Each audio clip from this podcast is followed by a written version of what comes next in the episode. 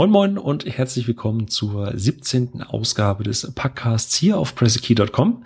Ich bin wie immer der Philipp und wie immer habe ich auch Gäste da. Und äh, einer davon ist ein Wiederkehrer, der war schon zweimal da. Das ist der Rick, aka der Fernspieler. Äh, grüß dich, Rick. Hallo.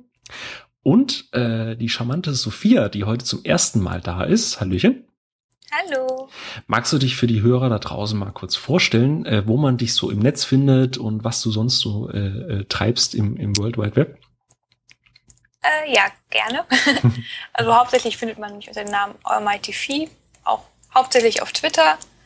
Und ähm, ja, momentan bin ich noch Studentin und ja, ich studiere modernes Japan, eine Form der Japanologie und Germanistik und schreibe aber sonst für das äh, Spielemagazin I Know Your Game. Und äh, da bin ich auch äh, vermehrt darauf aufmerksam geworden, dass mich vor kurzem äh, einen sehr coolen Artikel über Genderrollen in Spielen äh, geschrieben, ähm, den ich auch gerne nochmal unter äh, im Artikel unter diesem Podcast verlinke, der sich äh, definitiv zu lesen lohnt, weil er sehr schön äh, sachlich einfach mal aus, aus deiner Sicht heruntergeschrieben ist, was vielleicht in der aktuellen Diskussion ein bisschen überhysterisch ist und was äh, gute Kritikpunkte sind. Äh, auf jeden Fall ein sehr schöner Artikel, kann ich nur empfehlen. Ähm, danke, dass ihr euch die Zeit nehmt.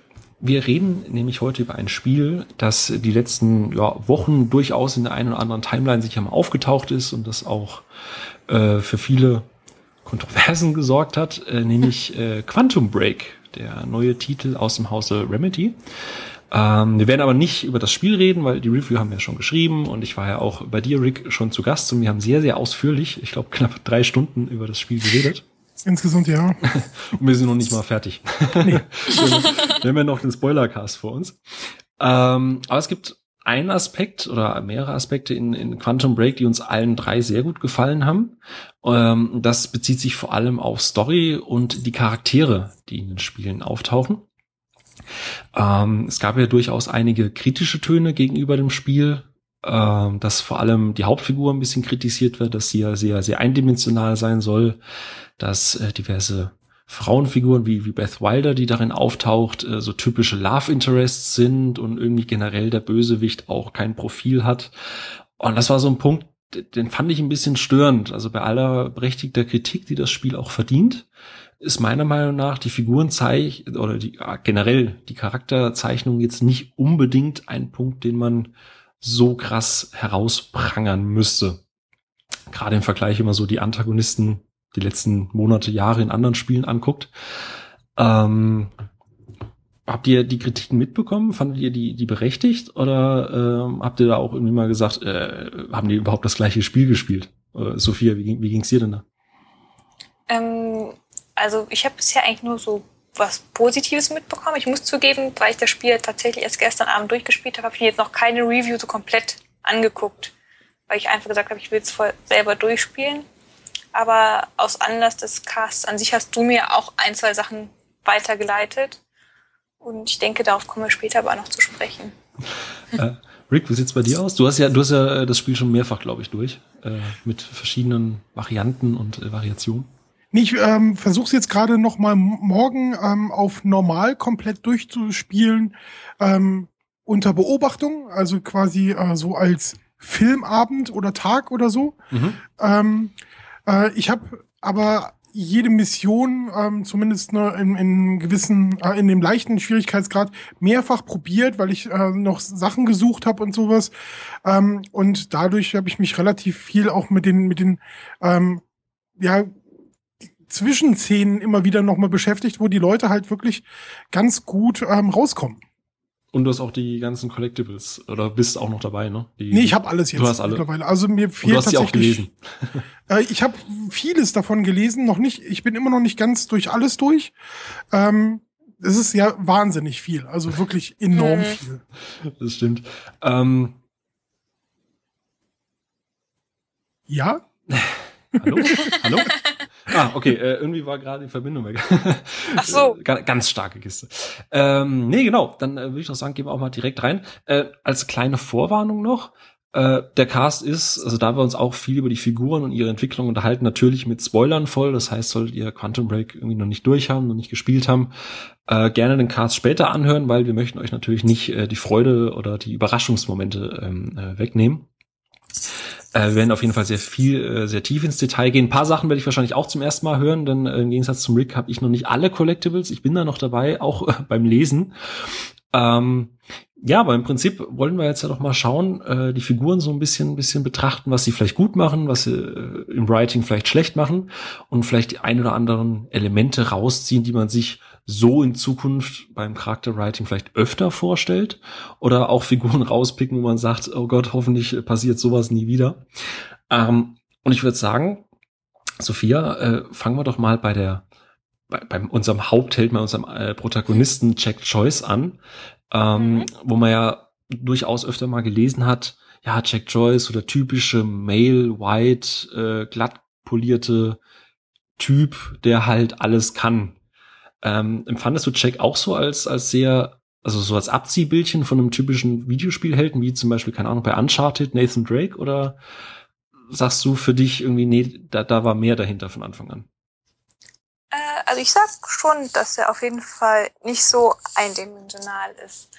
Es stimmt, dass man jetzt nicht unbedingt so viel zu ihm erzählt bekommt, was man sich eventuell anlesen muss durch die Collectibles, aber selbst da wird nicht alles erzählt. Und ähm, wenn man jetzt einfach nochmal überlegt, dass wie das Spiel zeitlich stattfindet, ist ja so der größte Teil findet ja wirklich an einem Abend beziehungsweise in einer Nacht statt. Und äh, Du hattest vorhin meinen Artikel angesprochen wegen den Rollen. Da habe ich auch gesagt, dass man einfach mal gucken muss, die Figuren in ihrem Kontext betrachten. Und das Spiel spielt so, dass man in der Uni ankommt und dann die Katastrophe direkt losbricht. Ich meine, warum sollte er dann einem seine Lebensgeschichte erzählen? Darauf kommt es nicht an in dem Moment. Und eben durch die Collectibles kriegt man genug Futter, um selber ein bisschen drüber nachzudenken. Das ist ja tatsächlich ein Punkt, der mir am Anfang ein bisschen abhanden kam.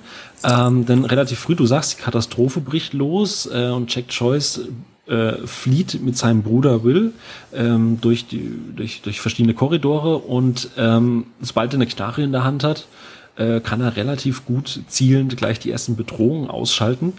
Ähm, Rick, du hast mich ja darauf aufmerksam gemacht, dass man gerade durch diese Collectibles sehr viel darüber erfährt, warum Jack so gut mit Waffen umgeht. Und warum eigentlich dieser Vorwurf, das ist ja so dieser typische, ja, ich, ich, ich knüppel alles nieder und kann sowieso alles, äh, warum das tatsächlich relativ gut passt. Also du hast gesagt, mit den Collectibles, da, da tut sich noch was, ne?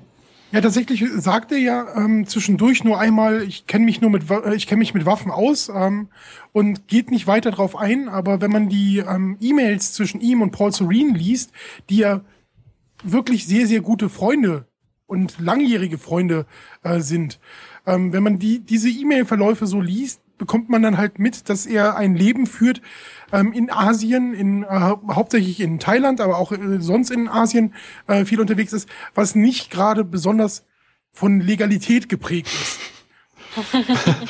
Zudem ähm, war er gerade vor kurzem, also kurz bevor er jetzt äh, ähm, ne, ne, ähm, in, in seine Heimatstadt zurückgekehrt ist, ähm, auf einer Shooting Range ähm, zum Schießen. Also er, er ist tatsächlich geschult auch im Zielen. Also nicht nur ähm, eine Waffe mal in der Hand gehabt und vielleicht aus Versehen in einen Sandhügel geschossen ähm, oder Schlimmeres, sondern tatsächlich der Umgang mit Waffen ist ihm gewisserweise vertraut.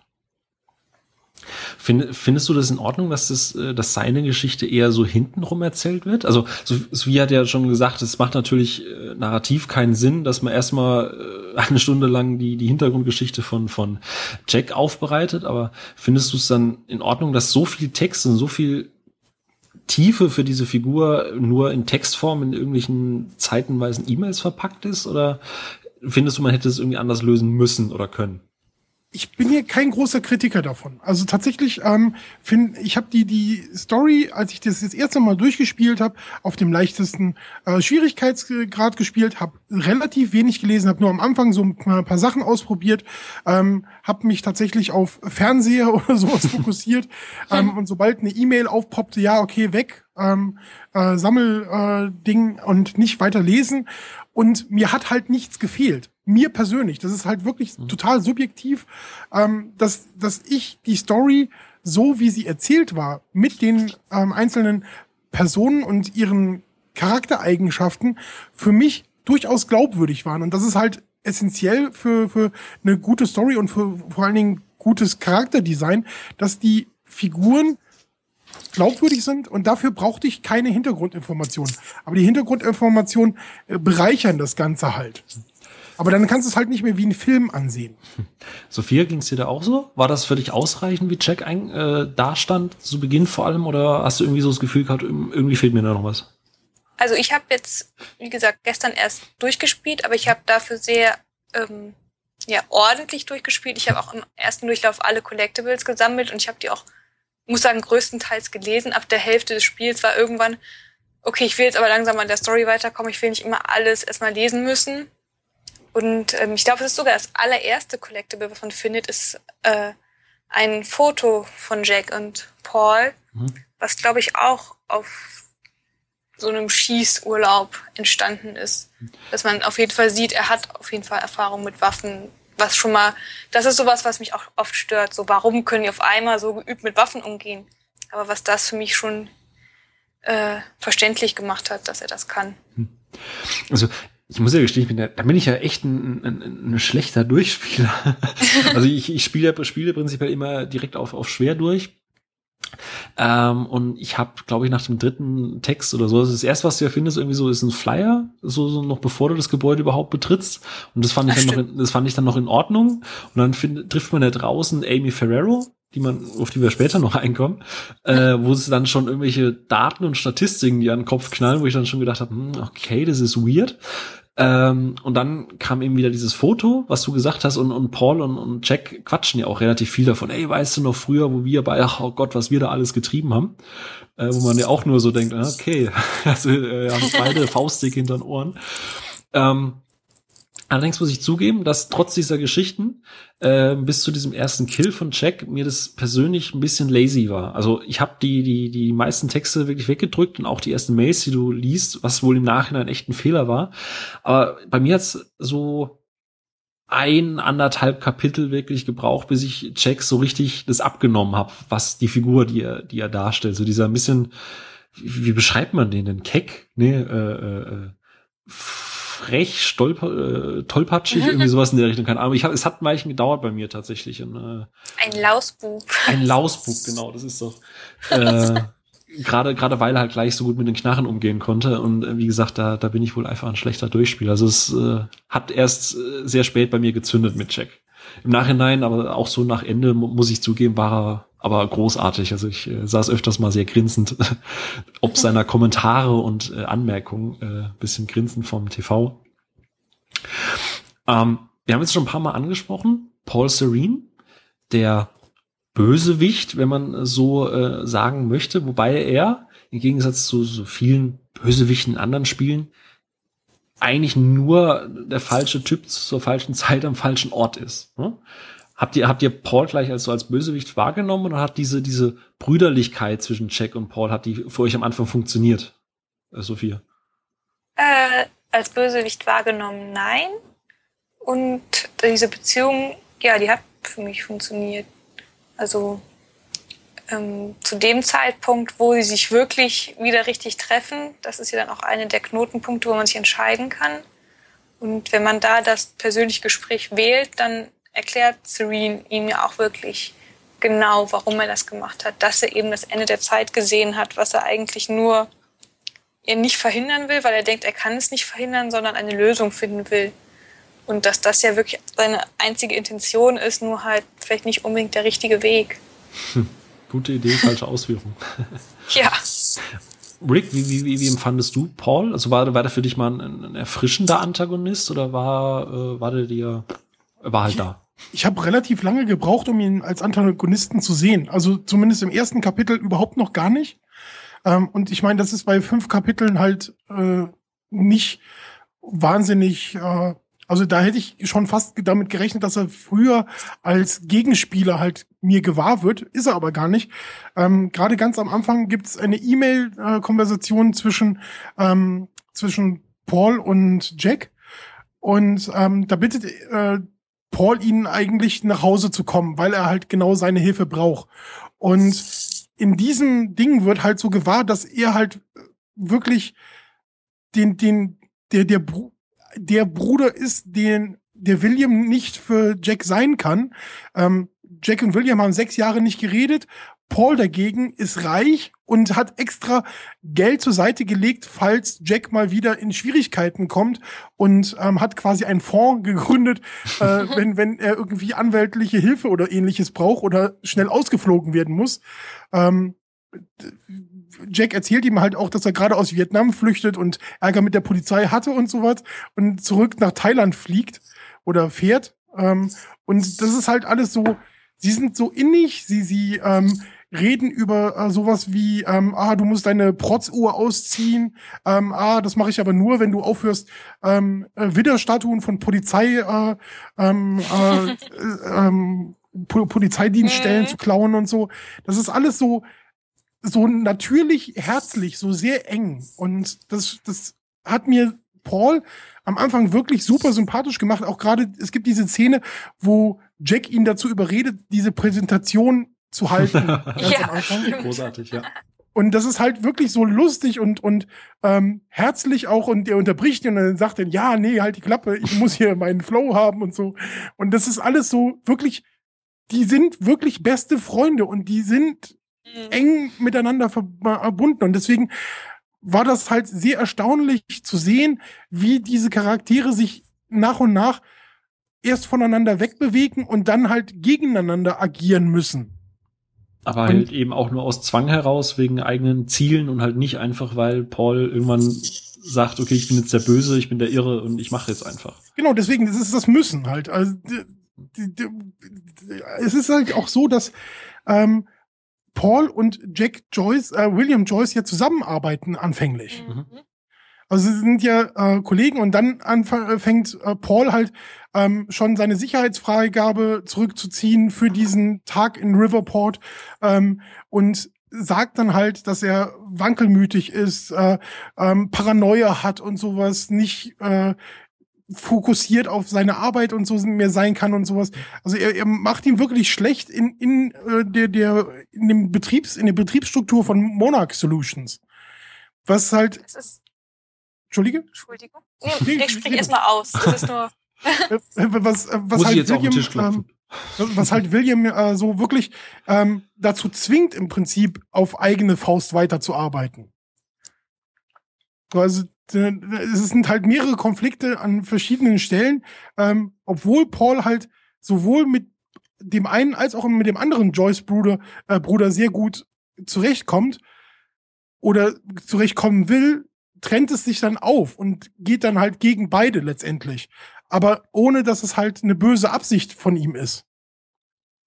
Sophia, du wolltest äh, einhaken? Ähm, ja, wo du gerade nochmal Monarch angesprochen hast. Ähm, so ein Satz, den ich sehr markant im Hinterkopf habe, ist, dass wenn Jack über Paul redet, er sagt, er ist das geworden, bevor er geflohen ist. Weil man sieht ja, wenn da alles mhm. schief geht, dann kommen direkt die Leute von Monarch da an. Und das ist so ein Punkt, wo mich auch dieses, äh, die Möglichkeiten der Zeitreise verwirren. Er wird das, bevor er geflohen ist, aber ähm, war er, ist er wirklich ursprünglich derjenige, der Monarch gegründet hat? Oder wird das erst, nachdem er in die Zeit davor reist und dann sagt, er gründet Monarch? Das ist sowas, wo ich mich die ganze Zeit wundere. Ja, Weil er vorher für Monarch gearbeitet hat, aber danach ist er der Gründer von Monarch. Das, ich glaube, dass er ähm, der der äh, Gründer ist, war von Anfang an so. Er es wurde halt nur nicht so kom äh, kommuniziert offiziell, damit Hedge halt als Sprecher von und und als quasi CEO als Gesicht von Monarch Solutions präsentiert werden kann, damit nee, Paul also sich halt so versteckt. So habe ich es verstanden. So habe ich es auch verstanden, aber wirklich zu dem Zeitpunkt, wo die Story beginnt das ist ja, ich weiß nicht, ist, ja. denkt Paul Serene in dem Zeitpunkt, dass er für Hedge arbeiten würde? Oder ist es wirklich, weil man kriegt ja da nichts mit, ist, wer da zu dem Zeitpunkt Ich hatte tatsächlich das Gefühl, dass Paul zu Beginn einfach nur der, der Wissenschaftler ist, ohne Bindung an Eben. der Firma. Und erst quasi dann nach seiner Reise hat er gesagt, er war 17, wie, wie lange? 17 Jahre? 16. 16 Jahre unterwegs. Und ich glaube, dass durch diesen Riss quasi erst dieses Parallelgeschehen mit ihm als Gründer von Monarch. Und du siehst ja dann auch das alte Ich nicht mehr. Also es existiert ja dann quasi nicht mehr. Es existiert ja. nur noch dieser, dieser, dieser zweite, dieser alte, dieser, dieser der Grauhaarige. Genau. Ja. der, der, der, der den richtigen Scheiß, der den richtig harten Scheiß gesehen hat. Und, Und dann, der hat das ja gegründet. So hatte ich das verstanden. Ja. Und dann denke ich mir, in dem Moment ist das dann nicht, weil er ist ja zuerst anscheinend in die Zukunft gereist, wo er das Ende der Zeit gesehen hat und dann daraufhin erst wieder zurück, um dann Monarch zu gründen. Mhm. Und er hat das Wissen, was passieren wird, welche Aktien er kaufen muss oder sowas. und wann er die verkaufen tut. Und ähm, so hatte ich es tatsächlich auch. Äh, hat gesehen. das Wissen, wie er Monarch groß kriegt und äh, wie er an die Mittel kommt, um eben an seinem Rettungsboot zu arbeiten. Mhm. Ist aber auch was, was ich total also was, wo, wo Paul dann für mich äh, kom komplett funktioniert hat, obwohl er ja das Ende der Zeit gesehen hat, obwohl er seinen Plan hat, obwohl er weiß, was für eine Scheiße er eigentlich gerade veranstaltet hat und dass er über Leichen gehen muss, um diesen Plan zu äh, vervollständigen. Gerade bei der allerersten Entscheidung, die du treffen musst, ob du sagst, okay, er macht eben eine Schmutzkampagne gegen Jack Joyce mhm. oder er beseitigt eben einfach alle Zeugen. Und das fand ich so, so geil, dass du äh, Hedge, also seine rechte Hand, war ja im Prinzip äh, für diese Schmutzkampagne und ja, Jack Joyce, der ist dann unser Sündenbock. Und obwohl mhm. es noch in der Ingame-Sequenz war, und natürlich da Mimik und so ein bisschen technisch eingeschränkt ist, hast du diesen, diesen Zwiespalt, wenn du dich für diesen Weg entscheidest, für die PR-Kampagne, dass er einfach sagt, okay, wir machen das und, und, und wenn er, wenn er dann über Jack redet, hast du immer das Gefühl, er hat ein schlechtes Gewissen, er will das eigentlich nicht, weil er weiß im Kern, dass Jack eigentlich eine, eine gute Seele ist. Und obwohl er den Scheiß schon alles gesehen hat und eigentlich schon die böse Variante von Paul Serene ist, ist trotzdem immer noch dieser Funken Anstand in ihm. Und, ich glaube, er sieht Jack ja auch in dem Sinne nicht als Feind, sondern eher als eine Person, die unwissend ist und die belehrt werden muss, weil er halt weiß, was passieren wird und er will das ja nur verhindern. Und Jack weiß halt nicht, was er gesehen hat, ja. denkt daraufhin, er macht einen Fehler und so, Paul ist halt einfach wirklich nicht der Böse, wenn man das so äh, in die Schublade packen will bis halt, also er wird es dann natürlich im Laufe der Zeit, weil er natürlich sieht, dass Jack äh, entsprechend seine Pläne durchkreuzt. Wobei, wobei, nee, stimmt auch nicht so ganz, weil äh, auch wenn, je weiter du voranschreitest, jetzt sieht ja, obwohl Martin Hedge ja immer wieder drauf drängt, hey, Jack ist das Problem, mhm. ist ja immer, äh, dass Paul sagt, nee, konzentriert euch nicht auf Jack, macht lieber die wichtigen oder die anderen Sachen, ich kümmere mich selber mhm. um Jack, wir reden noch zusammen. Also für ihn ist immer Reden die oberste Option oder halt andere Lösung, als Jack aus dem Weg zu räumen. Ja. Ich glaube, hm? ich bin mir gerade nicht mehr so sicher, aber ich glaube sogar im Endkampf, so was er zwischendurch sagt, sagt er ja auch irgendwie so, du kannst noch immer mit mir gemeinsam. Da ich muss zugeben, beim Endkampf war ich irgendwann so genervt, ich habe den Ton ausgemacht. ja, ich weiß, er sagt halt, ich weiß jetzt nicht, ob es eher so dieses du hättest zu mir kommen können oder wir können es immer noch gemeinsam machen oder sowas, aber irgendwie sowas in die Richtung sagt er dann halt auch noch. Rick, du weißt das doch sicher, du hast doch alles aufgesaugt wie ein Schwamm. Das ist tatsächlich schon so lange her und ich habe den Kampf äh, tatsächlich nur zweimal machen müssen, weil ich habe ja auf leicht gespielt. Warte, wirklich? Ja, ja auf leicht ging es relativ einfach, also bis ich gerafft habe, was ich tatsächlich machen musste, ähm, bin ich nur einmal gestorben und dann ging es relativ ähm, ja langwierig, aber einfach und ähm, ich, ich habe diesen, diesen Paul Serene in dem Moment wirklich schon so, jetzt hör endlich auf, du erzählst nur Schwachsinn, das macht überhaupt keinen Sinn, was du sagst, wir können das schaffen. Hör jetzt auf mich. Und er ist, es ist ja im Prinzip, könnten sie ja beide das Gleiche schaffen, wenn sie beide nicht so bockstur wären. Also sie könnten sich, sie, letztendlich, und das ist eigentlich so ein bisschen das Manko in der Story, letztendlich durch ein bisschen Kompromissbereitschaft und Verständnis für die Gegenseite könnte man einfach sagen, hier, Paul, krieg dich ein, versuche es doch mal einfach auf dem anderen Wege. Es gab einen Fehler, wir sind drauf gekommen, aber er ist schon so paranoid, dass er sowieso ja niemandem mehr traut eigentlich. Und er ist ja auch krank. Und das äh, wird ja auch sehr oft erwähnt, dass diese Krankheit, diese, mhm. diese, diese, also er, er, er droht ja zu so einem, äh, Anomaliewesen zu werden, also ein Wesen, das zwischen den Zeiten existiert. Und äh, da wird ja auch von der ähm, von seiner Ärztin, von der Sophia Emerald, sehr oft gesagt, dass das seinen Geist vernebelt. Also ich finde, ich finde, das ist in Ordnung. Also es hat für mich funktioniert, um zu sagen, ja. okay, er ist halt nicht mehr ganz bei Sinn und dadurch, dass seine Medizin ja auch nicht mehr irgendwann im Spiel ist, ist das für mich ein Grund, nicht nicht kooperativ zu sein. Vor allem muss man ja überlegen, also 1999 wurde Monarch gegründet. Spiel 2016 es sind halt wirklich 17 Jahre, die er diesen Weg einschlägt, als ob er dann nochmal überlegt und er ist einfach so fest überzeugt, ob er sich das jetzt selbst eingeredet hat oder nicht. Das, das, das, das Besondere dabei ist ja, äh, ist, es ist ja nicht nur so, dass es 16 Jahre sind oder 17. Bei ihm ist es ja das Doppelte, weil er die Zeit zweimal durchreist ist. Also ich ja. weiß nicht, ob ihr euch noch dran erinnern könnt. Ähm, in seinem Büro stehen unten äh, diese ganzen ähm, Flipcharts, mhm. ähm, wo er die mhm. ganzen Jahre oben und unten halt ja. aufgebaut hat. Und das ist halt wirklich dann schon so ein Ding, okay, er hat alles doppelt durchgemacht und er mhm. kommt immer zum gleichen äh, Entschluss. Ich verstehe theoretisch, warum er so borniert ist oder so stur ist und ähm, durch sein, seine ähm, fehlenden Medikamente, durch die Weigerung, auch dieses, dieses letzte bisschen Medikamente zu nehmen, ähm, kann ich das alles nachvollziehen. Nichtsdestotrotz ähm, macht es mich halt auch irgendwie wütend auf ihn. so, weil, ja weil die Hoffnung darf ja nicht sterben, weißt du? Also das ist ja zumindest der Punkt, der mich antreibt als äh, Spieler, dass die, meine Hoffnung letztendlich die richtige ist, was ich mit Jack mache. Sonst wäre es für mich halt optimaler, ähm, Paul Serene zu spielen, weil ich will ja letztendlich derjenige sein, der Recht hat als Spieler. Ich habe ich hab in meiner Review geschrieben, dass ich Paul Serene so ein bisschen mit Le Chiffre aus äh, Casino Royale vergleiche, ähm, der ja auch ein Bösewicht ist, der ist nicht oder der ist nicht böse, der will Bond nichts, weil er einfach so ein typischer Bösewicht ist, der halt einfach töten will, sondern weil er halt aus der Not heraus getrieben wird. Und ich finde, dass Quantum Break hier äh, oder vielen Spielen äh, durch diese, durch das Serienformat und dadurch, dass du auch, Paul, wie du gerade gesagt hast, ja durchaus so mal spielen darfst und auch Entscheidungen triffst, die später auf Check zurückfallen, ähm, hat's dadurch in der, in der Charakterzeichnung von Paul einfach einen riesen Vorteil, was, was äh, narrativ seine, seine Geschichte angeht. Und ich finde das halt total geil, dass du ähm, durch diese Serie noch, also obwohl Jack eigentlich der Held ist, verbringst du fast genauso viel Zeit mit, mit mhm. Paul.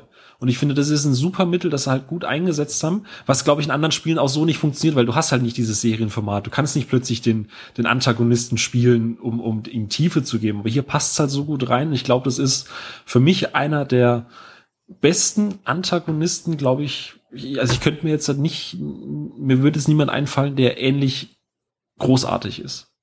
Also man, man sieht ja auch, wie, dass wir fast jetzt halt schon doppelt so lange über den Antagonisten als über den eigentlichen Helden reden. Ähm, würdet ihr das irgendwie in anderen Spielen auch gerne so haben, dass ihr so, so Antagonisten habt, die halt nicht nur böse und insane sind? Oder sagt ihr, für das Spiel ist es in Ordnung, aber äh, ich brauche das nicht dauernd? Rick. Ja, das ist äh, tatsächlich so ein Punkt. Ähm, ich ich finde das hier sehr erfrischend und ähm, ich mag aber auch, ähm, wir haben uns im äh, Vorfeld ja so ein bisschen unterhalten über andere Spiele. Ich finde halt was großartig in Far Cry 3. Das ist halt auch ein Charakter, der ist durch und durch durchgeknallt und wirklich niederträchtig böse. Aber er ist auch clever und auf eine, aber nutzt es halt auf eine sehr, sehr brutale, böse Art und Weise. Aber den mag ich trotzdem. Also ich mag den als Feind haben. Und wenn ich mir jetzt vorstelle, dass das ähm, es diese Vielfalt halt nicht gäbe und sich alle jetzt an Remedy äh, ein Beispiel nehmen und so voranschreiten, dass das immer so, das, das wäre dann auch wieder langweilig. Ich finde es gerade ja, gut, dass es jetzt halt mal mal wieder so ein Charakter ist, ähm, wie halt in, in Casino Royale, aber letztendlich ist es einfacher als Spieler tatsächlich auch einen Charakter als Gegner zu haben, der einfach böse ist. So, das ist vielleicht sehr platt, aber hm. ähm, wo, wo du deine, ganze, deine ganzen negativen Emotionen drauf ausladen kannst, finde ich eigentlich halt auch sehr befriedigend, theoretisch. Weil hier hast du ja auch immer wieder so Punkte, dass du mit äh, Paul, zumindest ging es mir so, sehr, sehr viel Mitleid hattest. Also ich, ich habe den wirklich mhm. sehr oft bedauert und ähm, gerade wenn, wenn der so seine Schübe bekommen hat, ähm, wo du dann halt auch merktest, jetzt geht's ihm halt wirklich dreckig, also körperlich, psychisch, insgesamt seine ganze Verfassung ist so marode und er leidet halt auch darunter und er hat halt auch so viel, so wahnsinnig viel Bedrückendes gesehen und kommt auf keinen positiven Zweig. Das nimmt mich halt auch irgendwo so in, in meine, ähm, in meine Empathie mit, dass ich ihn denke so, ja, ich will ihn nicht töten oder so. Ich will gar nicht, dass er stirbt. Ich will nur, dass er zulässt, dass ich mit Jack die Möglichkeit habe, ähm, das, das Ganze aufzuhalten. Sophia, wie ist es bei dir? Reicht dir die Dosierung einmal im Jahr ein Paul und Rest gerne so ein Was von, von Far Cry oder? Also, ähm? Ich muss sagen, wo ich immer eigentlich, was ich ein sehr positives generell fast immer sind Horrorspiele, weil die fast durchweg großartig geschrieben sind. Und die hatten vorhin mal auch Until Dawn kurz angesprochen in der Vorbesprechung, wegen, es ist ja mit Absicht, dass die ähm, Protagonisten da sehr stereotyp geschrieben sind, weil es ja an dieses mhm. Teenie-Horror-Ding angelehnt sein soll. Mhm. Und ich bin aber großer Fan davon, wenn man das nicht alles vorgekaut kriegt, sondern selber sich auch ein paar Gedanken machen muss, Puzzleteile zusammenfügen und vielleicht auch mal irgendwie ein bisschen recherchieren, weil ich habe den Namen jetzt vergessen vom Antagonisten in Until Dawn, der Rami Malek auf jeden Fall. Und wenn man sich einfach mal ein bisschen damit verfasst, äh, be verfasst, befasst. ich weiß jetzt nicht, ob ihr die Story gespielt habt selber. Mhm. Ähm, Leider keine PS4. ich ich habe nur Let's Plays gesehen. ich, es, wir sollen ja nicht darüber reden, aber mhm. man kriegt halt mit der Zeit mit, dass er psychisch krank ist und der mhm. Verlust seiner Schwester, worauf das alles aufbaut, ähm, zusammenspielen. Und wenn man das jetzt so sieht, dann denkt man, okay, ja, der ist äh, leicht verrückt, denkt er, dass er dadurch verrückt geworden ist. Aber wenn man sich halt auch irgendwie so mit den Sachen beschäftigt, die man da findet, kriegt man halt heraus, dass er vorher schon krank war, dass er vorher schon, ich glaube, schizophren ist er. Und man findet auch mal ein Rezept. Und ich habe tatsächlich mal ein Video gesehen, wo jemand das mal analysiert hat und anhand dieses Rezeptes kann man auch einfach sehen, dass er falsch behandelt wurde, dass er mhm. für die falsche Krankheit behandelt wurde, dass er halt nicht für seine Schizophrenie, sondern weil der Arzt dachte, er hätte nur Depression. Mhm. Und das finde ich dann eigentlich ganz krass. Das ist halt sowas, was du so nicht merkst. Ich kriege auch gerade Gänsehaut, wenn ich daran denke. ich wirklich damit beschäftigen muss. So, das ist halt was, dieses Wissen, die und die Medikamente, das weiß man halt nicht unbedingt, aber dass es so versteckt ist und dass man dann doch immer noch weiter ins Spiel reinkommen kann. Hm. Also du, du willst auch, du, du findest es auch besser, wenn man so bei einem, was heißt besser? Du, du würdest es begrüßen, wenn man äh, so einen Antagonisten vielleicht auch mal ein bisschen erarbeiten muss. Und nicht einfach ja. nur äh, da Gegner mach hin. Also nicht nur bei Antagonisten, bei Figuren generell. Wenn die gerade bei, bei Spielen sind, bei anderen Spielen, ich habe das auch im Vorgespräch schon erwähnt, so für, für mich ist eine der besten Stories tatsächlich äh, komplett ohne den Bösewicht an sich halt ausgekommen und das ist halt in The Last of Us. Also da, da ist halt nicht der Endgegner, ähm, derjenige, den, äh, den du die ganze Zeit verfolgst oder worum es da geht, sondern es ist halt eine ganz anderes geschriebene Story und das geht halt auch. Und ich finde halt diese, diese, dann könnte man theoretisch halt auch sagen, ja, ähm, äh, die, die, die Jungs haben äh, Last of Us echt klasse geschrieben. Wir sollten das öfter so haben. Und natürlich ist The Last of Us für mich persönlich ein Spiel, ähm, was ich gerne in dieser Form wieder hätte, aber das lässt sich halt nur einmal erleben. Und deswegen kann sich da halt auch keiner ne, wirklich dran orientieren. Und so ist es halt bei Quantum Break auch ein bisschen. Es ist halt so, so ein Schema, was äh, äh Remedy ne, damit aufgemacht hat, was sehr, sehr schön für diesen Fall passt. Und es kann durchaus sein, dass du wieder eine Story baust, wo du einen Gegner hast, der nicht wirklich durch und durch böse ist und mit dem du halt auch Mitleid hast und ähm, der, der halt auch an deiner ähm, Schmerzgrenze im Prinzip ein bisschen zerrt. Aber letztendlich ist das halt kein Bild, was man abpausen darf. Für mich persönlich jetzt. Ja. Ja, stimme ich zu. Allerdings muss ich zugeben, dass dieses, was du jetzt vorhin gesagt hast, äh, bei Far Cry 3 und auch äh, Far Cry 4, die ich zugegebenermaßen beide nicht beendet habe, aber das ist ein Problem mit Open World Titeln, dass ich die generell irgendwie nie fertig kriege. Dieser, dieser Psychopath, vielleicht gucke ich auch zu viele Filme, weil bei Filmen ist es ja auch immer ein sehr gesehenes äh, Feindbild, dass halt der Obermufti immer irgendwie so ein Shizu oder ein bisschen insane ist und halt total durchdreht. Ich kann, ich, ich habe die tatsächlich so ein bisschen satt. Also ich sage nicht, dass ich jetzt ständig Spiele haben möchte, die so, einen so einen tiefen Charakter wie Paul Serene haben, aber ich muss gestehen, ich hätte nichts dagegen, wenn so in, also nicht genau so geschrieben, weißt du, aber das zumindest ein bisschen mehr, die, die ein bisschen über dieses, dieses, ich bin einfach nur total verrückt und, und, und mad und evil, äh, die so ein bisschen darüber hinausgehen. Also die von mir aus, die von mir aus so, so ein bisschen Anleihen von Paul Serene haben, vielleicht irgendwie eigentlich ein guter Typ und eigentlich wollen sie was Gutes, aber aus irgendwelchen Gründen geht's halt nicht. Aber immer dieses, ah, ich bin so insane und ich bin irgendwie, ich regiere irgendwie einen Staat und ich mache euch alle tot. Ich, ah, ich, ich kann es wirklich nicht mehr sehen. Aber wie gesagt, das ist wahrscheinlich einfach auch Filmmüdigkeit an sich. Das ist aber, glaube ich, tatsächlich auch ein bisschen ähm, altersbedingt. Also ich glaube tatsächlich, dass du, ähm, wir, wir sind ja gute zehn Jahre auseinander ähm, und die, du hast einen anderen ähm, Filmhorizont und hast mit bist mit anderen äh, Filmen aufgewachsen und es wenn wenn ich mich nicht täusche, ist es halt wirklich so dieser verrückte Bösewicht mhm. ist halt so ein bisschen durch die Comic-Einflüsse äh, reingekommen und The Crow hat es halt richtig krass auf die Spitze gebracht und der ist halt uralt, der Film. Und da, da hat sich das halt so ein bisschen aufgebaut und deswegen sind, ist dir vielleicht dieser, dieser, dieser Charaktereinfluss ein bisschen zuwider.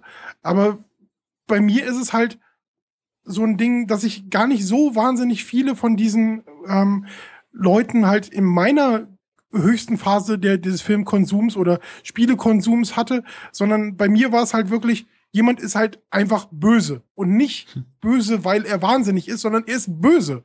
Er will irgendwas haben, er will irgendwas machen, er will die Welt regieren oder er will ähm, das meiste Geld aller Zeiten haben oder er will halt die größten so, Mächte haben. So der typische Bond-Bösewicht einfach. Ja, das, das, und deswegen sind halt auch schon für mich diese, in, dieser, dieser verrückte Charakter ist für mich schon eine Bereicherung. Und dann diese Charaktere, die halt mit, mit ähm, äh, Casino Royale oder jetzt mit Quantum Break ähm, reinkommen, sind halt auch wieder eine neue Facette, die ich halt ganz gut finde. Aber es ist halt nicht so, dass man das halt wirklich so oh, jetzt müssen wir aber einen neuen Charakter erstellen, wie diesen insane ähm, Evil Dude. Jetzt machen wir den, ähm, oh, ich will was anderes Evil Dude. okay. Ah, ich sehe schon im nächsten Meeting irgendwo bei einer Spielefirma, ey, wollt ihr einen Evil Dude oder einen anderen Evil Dude? Nee, gut, dann sind wir uns ja so ein bisschen einig, dass wir äh, uns nicht ganz einig sind. Aber es ist ja auch schön es ist ja auch äh, interessant, das mal unterschiedlich zu hören. Ähm, ich würde ich würd mal weiterziehen. Oder wollt ihr mhm. noch was zu Paul sagen? Nö. Gut. Ähm, denn es gibt noch eine dritte treibende Kraft in Quantum Break, die im ein oder anderen Magazin als typisches Love Interest ähm, uh. abgestempelt wurde. Ähm, Beth Wilder. Ähm, Sophia, möchtest du vielleicht einfach mal sagen, was Beth, wer, wer Beth Wilder ist und, und warum sie es vielleicht halt eigentlich nicht mehr als, oder beziehungsweise warum sie mehr ist als nur ein Love Interest? Ich finde es gerade irgendwie sehr schwer, eine Definition zu finden. man kann, also, ich, man will irgendwie Unterstützerin sagen oder sowas. Es kommt, es wird dem einfach nicht gerecht, was hm. sie macht. Sie, sie ist eigentlich eine also Nebenfigur, also, aber irgendwie fast schon eine Hauptfigur, ja. ne? die man nicht spielen kann. Weil, also man muss ja einfach mal bedenken, das sagt sie ja selber, das versteht man am Anfang nicht, dass sie seit ihrer Kindheit sich darauf vorbereitet und dann einfach mal, dass sie es wirklich durch diese Zeitreisemöglichkeit, dass ihr erwachsenes Ich zu ihrem, ich glaube, Teenager-Ich ist das dann eher, zurückgereist ist und sie sich dann wirklich seit ihrer Teenagerzeit darauf vorbereitet, was passieren wird in dieser einen Nacht nur. Dass sie dafür agiert, richtig agiert, sich äh, bei Monarch ähm, bewirbt und in die richtige Position kommt, was die da, sie hat ihr komplettes Leben danach ausgerichtet. Was, was eigentlich, genau, das Spiel, das Spiel steuert ja darauf zu, du hörst am Anfang von Will, öfters mal den Namen Beth Wilder. Und mhm. auch, das ist relativ geschickt gemacht, dadurch, dass Jack ja die Geschichte nachträglich erzählt, erwähnt er ja auch Beth Wilder. Und es wird ja auch erwähnt, nachdem man mit ihr zusammenstößt, das war das erste Mal, dass sie Beth Wilder getroffen haben. Wussten sie ja. da schon, wie wichtig sie noch wird? Und du denkst dir ja. so, okay, krass, die ist doch eigentlich bei den, bei den Bösen, die ist doch eigentlich ein Handlanger. Warum wird die denn jetzt noch wichtig?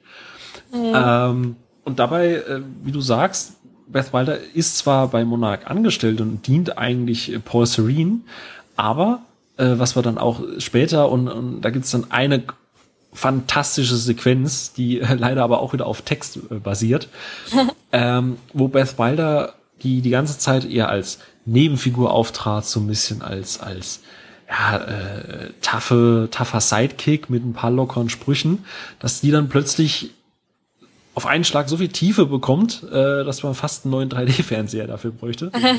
Was eine Metapher.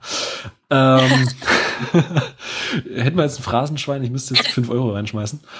Ähm, aber nochmal am Anfang, wann, wann, wann hat denn äh, Rick bei dir so Klick gemacht, dass Beth Wilder vielleicht noch eine Figur ist, die mehr ist als vielleicht nur so, ja, wir brauchen noch eine, eine, eine Frauenfigur in, in, irgendwie an der Seite von Jack. Ich habe die tatsächlich nicht als ähm, jetzt wirklich so Love Interest von Anfang an nicht gesehen. Ähm, ich habe sie wirklich als ja Kampfgenossen im Prinzip wahrgenommen, ähm, die halt über William mir zu wohlgesonnen ist. Ich habe das erst ähm, wirklich ähm, dadurch, dass ich halt am Anfang nicht so viel gelesen habe, ähm, zumindest bei meinem ersten Durchgang, ähm, da, da ist es mir nicht so aufgefallen, dass, dass sie ähm, wirklich so viel Hintergrundwissen hat. Und tatsächlich ähm, war ich relativ schockiert, als man 2010 nochmal in dem ähm, Schwimmbad war und ihr Notizbuch gefunden hat.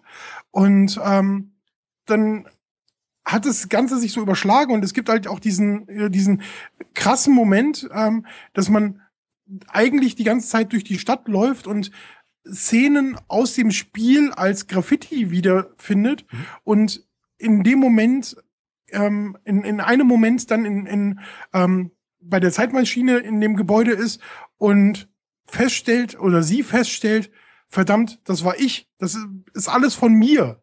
Ich habe das gemacht.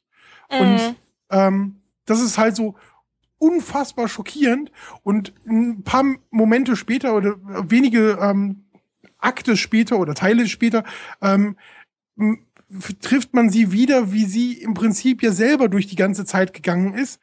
Und da merkt man halt auch, wie gebrochen sie im Prinzip im Gegensatz ähm, oder, oder im Vergleich zu Paul Serene halt ist.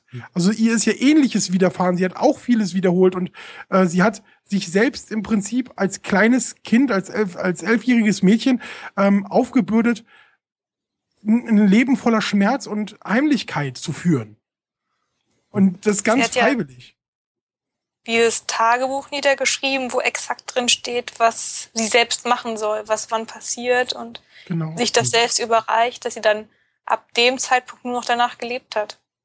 Habt ihr das Notizbuch von ihr gelesen? Also mhm. es gibt ein äh, gigantisches äh, Notizbuch, mhm. äh, was sie halt auch ähnlich wie ein Tagebuch führt.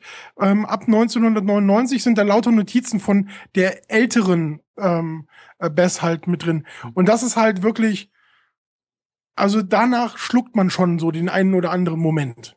Das ist wirklich schon sehr hart, das Ding. Ich fand, fand das total krass, weil, wie du, wie du sagst, am Anfang lernt man Beth Wilder kennen als Monarch-Soldatin. Sprich, einen Zopf hinten zusammen gemacht, so relativ strikt, jetzt nicht die humorvollste am Anfang. Und dann kommt ja diese Szene am Trockendock. Ja, wir, wir, wir kämpfen uns durch dieses einstürzende, äh, einstürzende äh, Schiff da eben durch, durch dieses Trockendock, klettern dann die Leiter hoch und oben wartet dann äh, ähm, wartet dann Beth auf, auf äh, Jack und eben auf seine Begleitung, je nachdem eben Amy oder ich glaube der, der Taxifahrer dann eben. Mhm. Ähm, und dann steigt sie, äh, oder meint halt so von wegen, äh, ja, äh, warum hat das denn so lange gedauert? Ich warte ja schon ewig. Dann denkst du so, ja, das ist wieder so diese typische, weißt du, super tough, reißt ein paar lustige Sprüche und, und das soll dann irgendwie ausreichen als, als Sidekick. Dann mhm. steigst du in das Auto ein, dann gibt sie Jack erstmal einen auf die Nase, weil er halt irgendwie äh, was gemacht hat, was sie nicht so geil fand. Mhm. Äh, dann wird sie angepumpt von der, also bei mir wurde sie dann angepumpt von Amy, die auf dem Rücksitz sitzt und billige Kommentare nach vorne brüllt.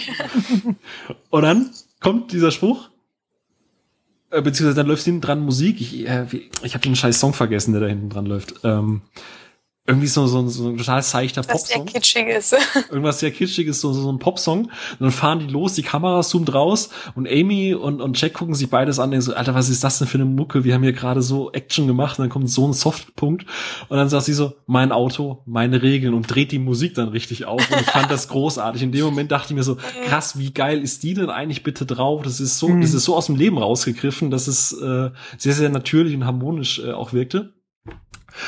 Und, und so begleitet sie ja einen, einen dann auch. Dann fährt man, ähm, dann entdeckt man so ein paar Sachen in diesem, in diesem Lagerhaus, äh, in, in dem Schwimmbad und die Zeitmaschine und sie ist jetzt nicht so, oh, pass auf, ne, ne, ne, sondern du merkst, die weiß, was sie da tut, die weiß, was passieren wird.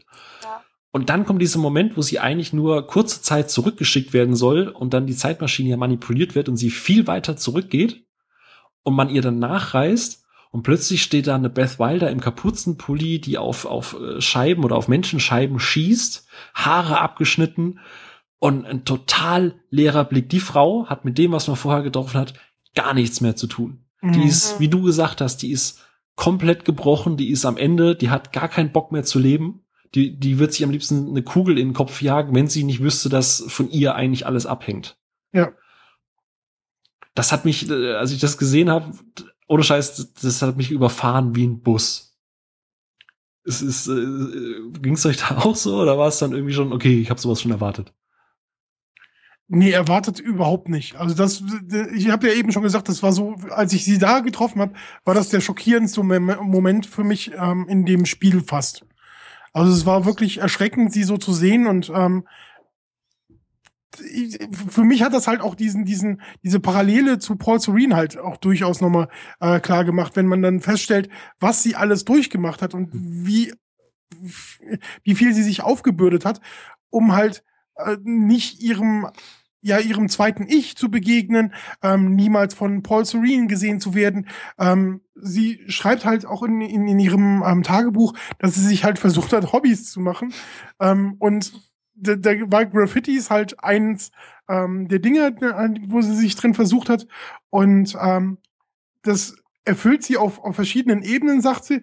Also als ähm, Teil der Selbstentfaltung, als Teil der Entspannung und teils einfach, ähm, um die Leute ein bisschen zu verarschen. Mhm. Und das ist halt so eigentlich noch so die die alte Bess und ähm, sie sie macht halt diese Graffitis und ähm, überlegt halt wie, wie äh, Jack Joyce darauf reagiert, wenn er solche Sachen sieht. Und das ist alles so humorvoll. Und diesen Humor, der ist halt irgendwann komplett weg. Der ist halt komplett ausgelöscht. Und das ist so krass, aber auch so in, ähm, ich, ich finde halt, die, die deutschen Synchronstimmen sind halt sehr, sehr, sehr gut gewählt. Für mich persönlich, für, für mein Empfinden. Ähm, auch wenn es nicht äh, wirklich lippensynchron irgendwann an vielen Stellen ist. Aber das ist halt auch in, in der Stimme ähm, der Sprecherin so gut festgehalten, wie sie sich wandelt. Das ist halt total beeindruckend und und deswegen nimmt man sie halt auch, glaube ich, ähm, als als die Person wahr, die sie ist und eben halt kein Love Interest, sondern wirklich eine, eine starke Kämpferin, die so viel durchmachen musste, dass sie halt wirklich dran zugrunde geht innerlich. Ich würde gern dieses Love Interest Thema nochmal aufgreifen weil das ganze Spiel, ich habe sie überhaupt nie irgendwann in so einer Rolle gesehen. Ja, ich auch nicht. Und ähm, die einzige Szene, die war wirklich gegen Ende, wo ich gedacht habe, okay, das könnte man jetzt vielleicht irgendwie so auslegen, wenn man will, ist, ähm, wenn Jack rausgeht, zu ihr geht und mhm. er geht ja wirklich auch nah an sie ran, dann mit dem Gesicht, dass man denkt, okay, es könnte auch anders zum Kuss sein und irgendwie dann einfach nur sagt, ich komme wieder und werde dich holen, dass er sie halt nicht aufgibt. Aber ich meine, das muss doch absolut nichts mit Liebe zu tun mhm. haben. Wenn man einfach mal bedenkt, wie sie ihn wirklich unterstützt hat, alles. Und als ob man dann nicht irgendwas der Person zurückgeben möchte. Ging, ging mir tatsächlich auch so, also auch äh, in den Situationen davor oder wenn, wenn es mal irgendwie so ein bisschen bisschen verschmitzt zwischen den beiden war. Ich empfand das immer so, so Bruder- und Schwestermäßig. Also Mhm. Jack hat ja immer mehr erfahren und gerade auch durch diesen, diesen, diese Zeitreise äh, erfahren, was sie eigentlich alles auf sich genommen hat. Sie hat ja, wie Ricky auch vorhin gesagt hat, sie hatte ja kein Leben an sich. Sie, sie ist ja nur ihr ganzes Leben lang darauf vor, also von sich selbst quasi darauf vorbereitet mhm. worden. Und, und das ist ja auch so, so krass im Tagebuch, ne? Wenn sie schreibt, dass sie zum zweiten Mal 9-11 äh, miterleben musste und, und sie es wieder nicht verhindern konnte, weil keiner auf sie hört. Und, und wenn man das dann auch liest, ich meine, als Spieler hat man da ja schon äh, so, so ein Kloß im Hals und denkt so, oh fuck, die arme Sau, ne? Ich meine, ich möchte das ja auch nicht mehrfach miterleben. Und gerade am Ende, da ist ja dieser Punkt, wo er weiß, er muss Will retten oder er muss, es muss weitergehen mit Will. Ähm, aber wo ich auch dachte, oh Gott, es, es rette bitte sie nicht. Und ich glaube, das ist nur so dieser Moment, wo er denkt, ich werde irgendwas muss ich ihr, wie du sagst, ich muss ihr etwas zurückgeben. Irgendwas muss ich tun, damit sie quasi nicht umsonst alles gemacht hat, damit damit äh, sie sich nicht am Ende opfert oder sonst irgendwas, weil sie wird ja im Lauf der Story von Paul Serene erschossen. Und auch der Moment fand ich von, von Jacks Seite aus nicht, dass er da ein Love Interest betrauert, sondern da, da betrauert er jemanden, der sein Leben lang für Jack hingearbeitet hat und dann ohne dass er was tun kann, einfach abgeknallt wird. Und ich, ich glaube, das ging für mich nie über diese rein, ja, Bruder-Schwester-Geschichte irgendwie hinaus. Für mich war das nie der Moment, äh, wo ich gedacht habe, oh Gott, jetzt, jetzt ist Love Interest, die, ich, ich keine Ahnung, ich, ich weiß nicht, wie man da drauf kommt. Ich habe tatsächlich so, Entschuldige. Ähm, nur ganz kurz, weil du dieses Bruder-Schwester-Ding ansprichst und klar, die verstehen sich gut und man muss auch mal irgendwie bedenken, Jack kennt sie nicht länger als, also auf jeden Fall keine 24 Stunden. Mhm. Die lernen sich dann erst kennen und das sind ja nur, keine Ahnung, ich weiß jetzt nicht mehr genau, wie spät es ist, wenn das Spiel endet, aber es äh. spielt gerechnet wahrscheinlich alles nur an einem Tag innerhalb von 24 Stunden. Aber sie mhm. kennt ihn dafür ja quasi schon sein ganzes Leben lang. Ja, aber ich meine jetzt, dass man es mal aus der mhm. Sicht von Jack ja. sehen, so er kriegt das zwar mit, dass sie alles für ihn macht, das ist muss ja wirklich überwältigend sein in dem Moment. Das mhm. kannst du wahrscheinlich gar nicht greifen und die verstehen sich gut. Aber. Wenn, wenn, ich ganz kurz nur dazwischen greifen kann, ähm, bei äh, Philipp, du hast gerade gesagt, so sie kennt ihn schon sein le ganzes Leben lang. Mhm. Das ist nicht ganz richtig. Sie hat erst 2007 angefangen, mhm. ihn aus der Ferne ähm, im Prinzip zu untersuchen mhm, oder zu, zu, beobachten. ja. Also sie hat ähm, von 99 bis 2007 hat sie sich wirklich richtig, richtig ferngehalten von ihm. Und ähm, sie wusste aber schon, dass Monarch Solutions äh, ihn beobachtet und deswegen hat sie ihn aus noch weiterer Ferne halt beobachtet und ist dann zum Beispiel ähm, bei einem Konzert seiner Band gewesen und so. Wo sie dann halt auch sagt, so, okay, Emo-Musik ähm, war ganz schrecklich.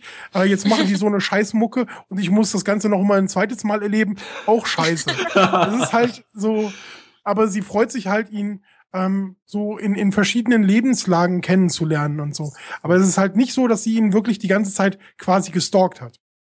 Verdammt. ähm, da, das ist aber so eine Figur, ich meine, was zumindest so in den letzten Videospielen ist, mir, wo du Frauen äh, drin hast, ähm, äh, korrigiert mich da auch gerne, wenn ich da falsch liege. Ich habe immer das Gefühl, man versucht so eine, so eine, dieses taffe Frauenbild darüber zu definieren, wie viel Schmerzen eine Person aushalten. Also ich sag nur äh, Tomb Raider Reboot. Äh, ja, wir haben voll die taffe Lara und äh, was weiß ich nicht alles. Ich muss zugeben, so, so Figuren wie Beth Wilder, das ist tatsächlich was, was ich mir in mehreren Spielen öfter gerne wünschen würde. Also so dieses, dass es mehr aus, nicht zwanghaft in irgendeine Rolle gepresst wird, sondern einfach mehr so aus, aus Natürlichkeit heraus. Auch wenn das jetzt irgendwie blöde klingt. Aber dass, dass, dass das einfach homogener wirkt und halt nicht irgendwie zwanghaft irgendwie aufgepresst. Weil ich finde, Beth Wilder, trotz allem, was sie durchmacht und trotz dem ganzen Mitleid, den er teilweise auch mit ihr hat, sie wirkt nie irgendwie zwanghaft in die Rolle reingepresst, sondern sie, sie passt da einfach. Sie hätte ja auch an sich sagen können, warum sollte ich das machen? Ich weiß, dass es endet, dann genieße ich einfach mein Leben. Hm. Aber sie engagiert sich ja von sich aus. Der Rick schweigt. Ich bin tatsächlich ein bisschen.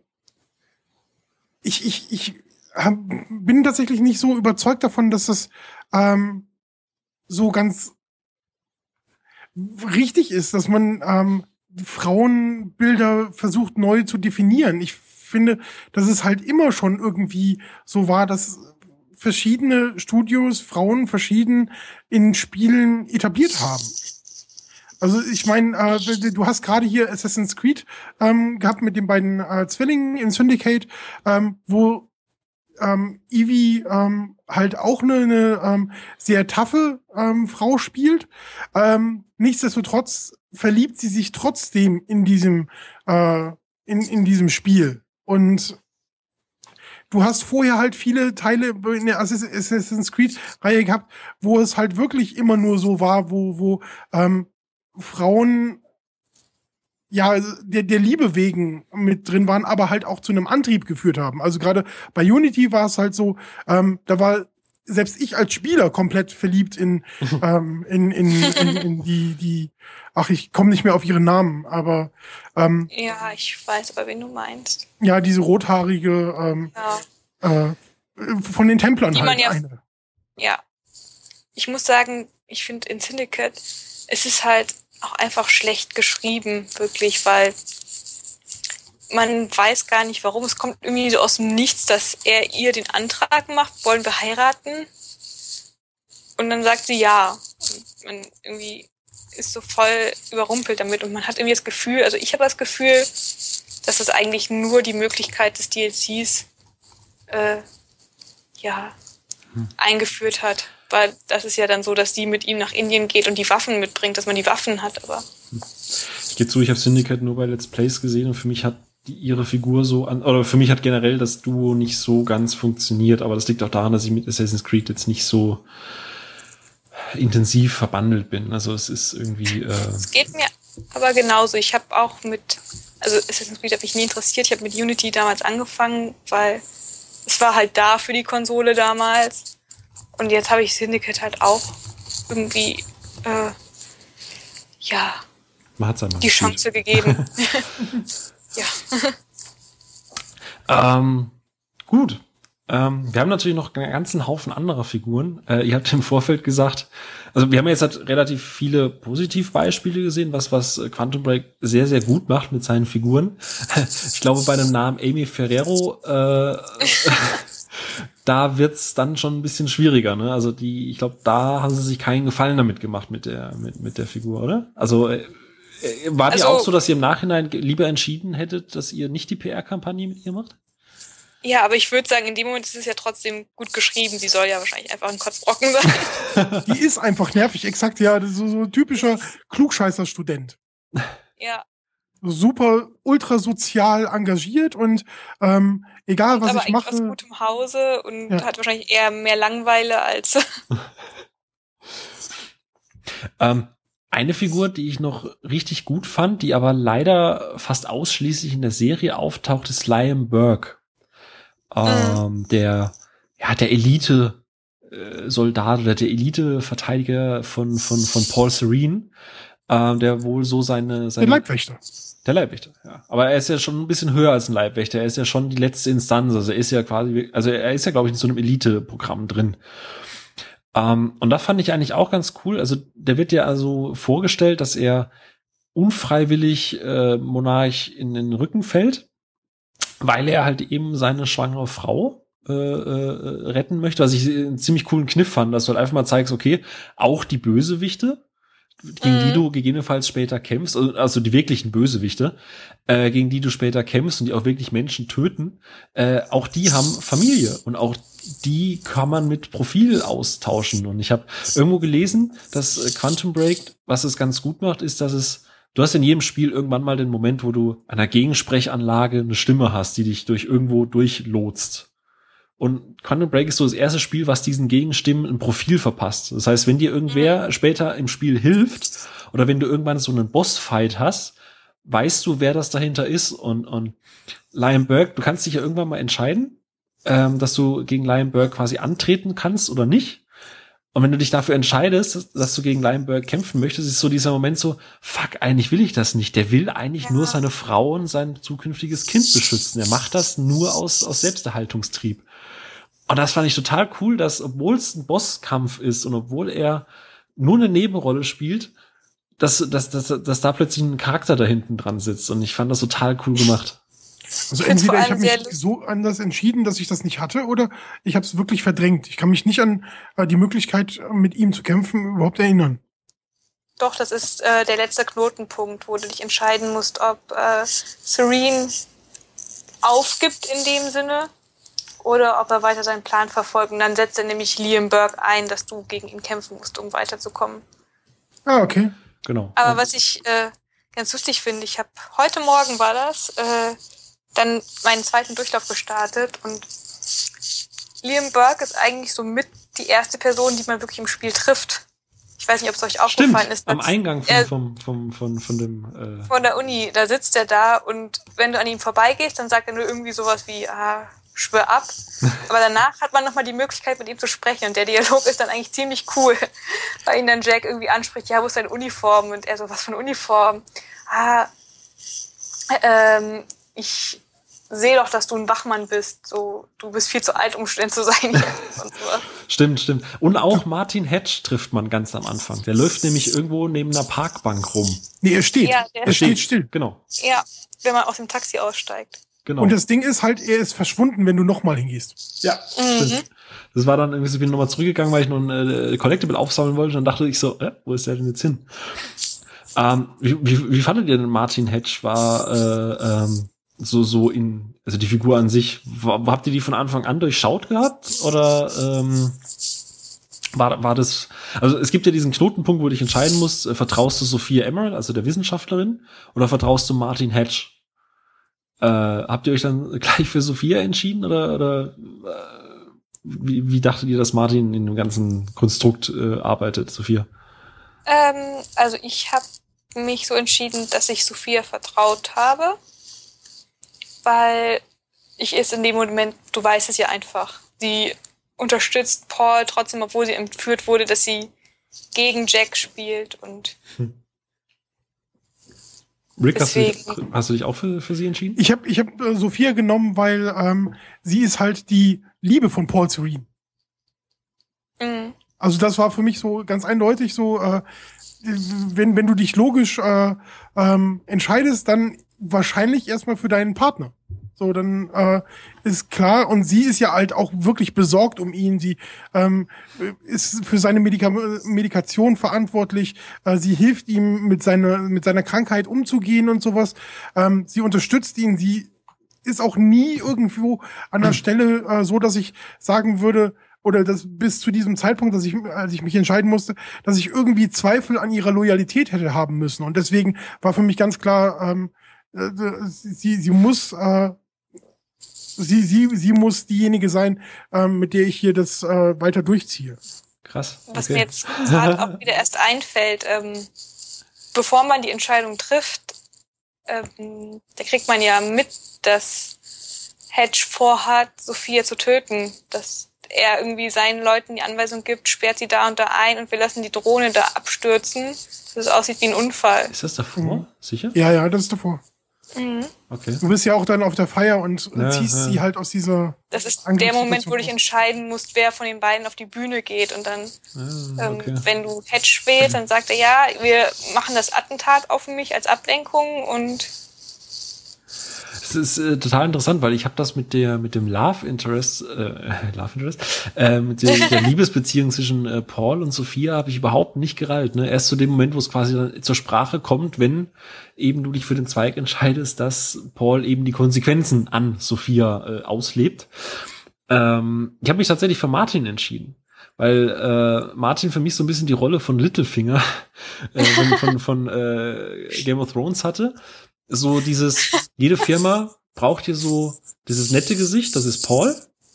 Und es braucht diesen, der, der halt die Drecksarbeit erledigt. Das ist manchmal unbequem, das ist manchmal vielleicht nicht, nicht gut. Aber als er sich zusammen mit Sophia unterhält, als er dann sagt, sehen Sie mich irgendwie eingeschüchtert und dann plötzlich Sophia einknickt, als er sie konfrontiert damit, was die Medikation angeht, da war ich mir nicht mehr so sicher, ob man Sophia wirklich uneingeschränkt vertrauen kann. Ich habe mich tatsächlich für Martin entschieden, weil ich mir sicher war, dass man vielleicht in Zukunft noch jemanden braucht, der die Drecksarbeit macht, der einfach das, was Paul nicht machen kann, aber machen müsste, übernimmt.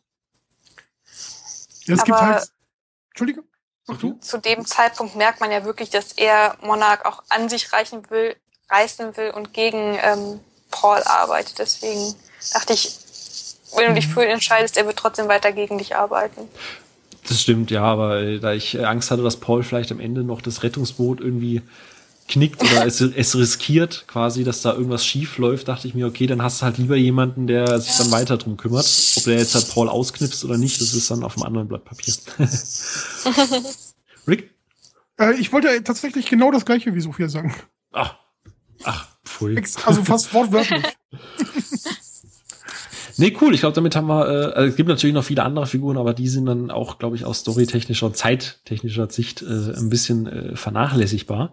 Eine äh, möchte ich allerdings noch oh. ansprechen, aber mehr, weil ich auch eine Frage dazu habe irgendwie. Dr. Kim. Ja, Man, ist das nicht ein R?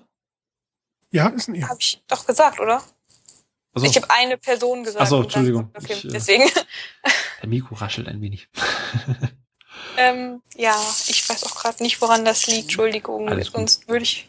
Ähm, er ist ja ein, also er wurde zu einem dieser Zwischenwesen gemacht und man sieht, dass Hedge zu ihm geht und ihn anscheinend befreit wohl, weil man sieht ja auch, dass einige der, ja, weiß nicht, Wachleute, Soldaten da von irgendwas mhm. massakriert wurden. Und ich war eigentlich immer fest der Überzeugung, okay, du musst noch irgendwann gegen Dr. Kim kämpfen. Mhm. Aber ist auch irgendwie weg. Das kommt nicht mehr vor. Er trifft ja später auch mal kurz auf Jack. In diesem Gang, wo die ja, Anomalie ist. Ja, und geht dann ihm vorbei. Ich glaube, die Anomalie ist auch zusammengestürzt. Also der kann ja nur in Anomalien bestehen, dieser Dr. Kim. Ach so, das habe ich so nicht verstanden. Deswegen, ich habe ja gesagt, es ist mit einer Frage verbunden, weil ich das. Aber stimme ich dir auch komplett zu. Ich fand das so super interessant. Ich wollte unbedingt mehr über diesen Dr. Kim und seinen Zustand kennenlernen und habe irgendwie insgeheim gehofft, dass da noch ein cooler Battle irgendwie dazwischen kommt oder man noch mehr darüber erfährt. Aber ich weiß nicht, ob sie sich das vielleicht für ein DLC irgendwie aufhalten oder äh, ob sie irgendwie selber nicht wussten, wo es mit der Figur hin soll. Aber vielleicht hat der Rick ja was gelesen in den Collectibles über ihn. Nee, tatsächlich nicht. Also es gab relativ äh, wenig für äh, über ihn. Es gab ja seinen Nachruf nur in ähm, ganz am Anfang in dem ähm, äh, in, in diesem Aushang ähm, vor der Uni ähm, oder in der Uni gerade. Ähm, und mehr habe ich tatsächlich auch nicht über ihn gefunden. Großartig. Vielleicht also man weiß ja nichts darüber, vielleicht hat er auch einfach noch dieses Bewusstsein, dass er sich nur rächen will und er weiß, Jack hat nichts damit zu tun, deswegen lässt er ihn in Ruhe. Hm. Er kümmert sich halt um alle, die für Monarch arbeiten und die damit zu tun haben. Hm. Die ihn vor allem eingesperrt haben. Ja. Ah, das ist, ja, stimmt, verdammt. Jetzt, jetzt hast du wieder eine Wunde aufgerissen, wo ich damals schon dachte, fuck, irgendwie will ich da gerne noch mehr drüber lernen. uh, Rick, hast du noch jemanden, wo du sagst, er ist äh, nochmal eine Erwähnung wert, oder? Nee, ich, äh, also tatsächlich ähm, bin ich sehr, sehr neugierig auf den Taxifahrer, weil ich ja alles mit Amy durchgemacht habe. Mhm. Und da freue ich mich tatsächlich auf den nächsten Durchgang. Ähm, und ich finde es halt so wahnsinnig, dass man. Das Spiel ist ja jetzt wirklich schon eine relativ lange Zeit draußen und ich habe es äh, relativ lange jetzt auch schon durch.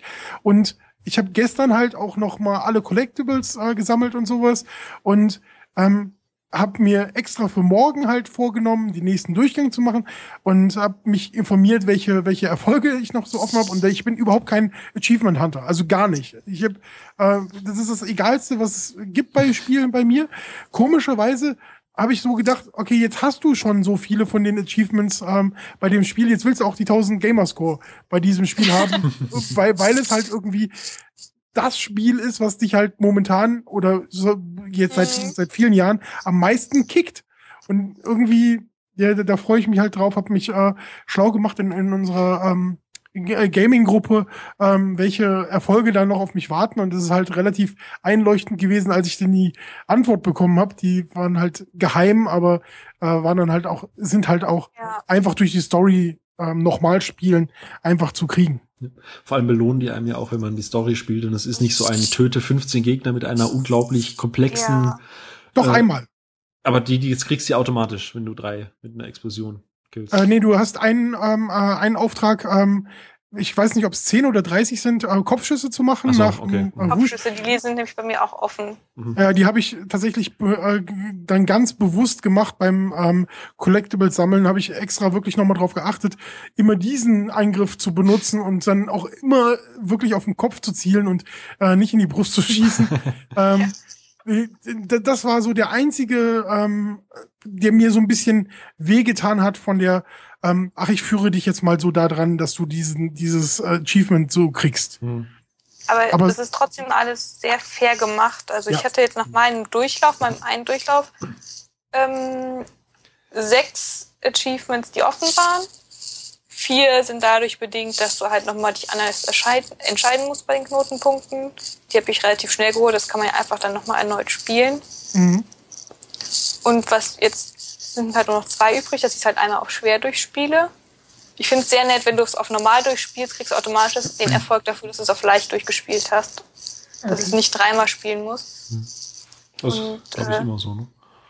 Nicht Hast du das immer. bei schwer dann auch gehabt? Also du bist ja in schwer durch, Ja, ja genau, ich krieg alle, alle drei drei. auf einmal. Aber das kenne ich auch bei anderen Spielen, also Tomb Raider und so weiter kenne ich das. Also wenn du schwer machst, kriegst du automatisch alle anderen Schwierigkeitsgrade dazu. Ah, okay. Also, Deswegen mache mach ich das immer auf schwer. Denn dann ist es ja wirklich gut, dass ich leicht angefangen habe, jetzt nochmal auf normal spiele und dann nochmal auf schwer. Da habe ich ja noch mehr vom Spiel. Gut, ähm, abschließend äh, noch, vielleicht noch mal so ein Fazit so an sich von, der- von der ganzen Aufbereitung, wie, wie die Geschichte erzählt wird mit den ganzen, also mit Serienform, Collectibles, Ingame. Ähm, findet ihr das insgesamt alles sehr gut? Hättet ihr sowas gerne, also ich rede nicht von jedem Spiel, sondern irgendwie gerne in Zukunft mal wieder oder sagt ihr, also ich sag zum Beispiel Serie sehr gerne, mag ich. Auch die Ingame-Art, wie das erzählt wird. Collectibles könnte ich beim nächsten Mal bei einer Fortsetzung oder bei einem Spiel mit ähnlicher Thematik sehr, sehr gerne drauf verzichten, beziehungsweise in der Form. Aber ich glaube, äh, Rick, du wirst mir da widersprechen. Ja, also ich, ich, ich, ich kann das nachvollziehen. Also ich finde das äh, Lesen halt auch sehr anstrengend. Ähm, ich bin halt dazu übergegangen, die nicht im Spiel zu lesen, sondern in dem Zeitstrang, weil da ist halt alles ein bisschen größer, ist besser zu lesen, ähm, ist auch äh, der Hintergrund ähm, farblich ein bisschen anders gestaltet, ähm, was halt das äh, Lesen angenehmer macht. Ähm, mich stört das viele Lesen nicht, aber ich bin halt, wie ich das schon mal angesprochen habe, alt. Ich komme aus einer Zeit, wo Spiele hauptsächlich auf Text basierten und du irgendwie in irgendwelchen Dungeons rum äh, äh, bist und dann halt Briefe und Bücher lesen musstest.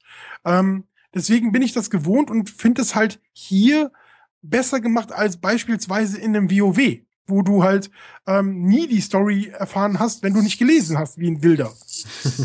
Und das ist ähm, halt hier ganz gut gemacht, dass es halt so schön autark von, voneinander funktioniert. Also du musst nichts lesen, wenn du nicht willst. Aber du kriegst so viel mehr, wenn du liest. Und das finde ich halt ist eine schöne Alternative, dass du belohnt wirst dafür, dass du ähm, dir wirklich diese Zeit nimmst und die haben ja wirklich viel Arbeit reingesteckt Das Und- stimmt, ja. die haben sich wirklich viele Gedanken gemacht. Die haben, ähm, es sind unwahrscheinlich viele Easter Eggs auch drin. Also jetzt zu zu zu äh, anderen Remedy-Spielen. Äh, es gibt ähm, äh, Anspielungen auf. Tribute von Panem zum Beispiel. ja, es gibt halt Mhm. verschiedene Referenzen tatsächlich. Und das sind, das ist so schön gemacht. Das ist so voller Liebe. Und deswegen finde ich halt auch, okay, es kann nerven, so viel zu lesen. Verstehe ich. Aber in diesem Fall ist es für mich kein Fuck-off. Okay, Sophia, so mal unter uns jungen Leuten.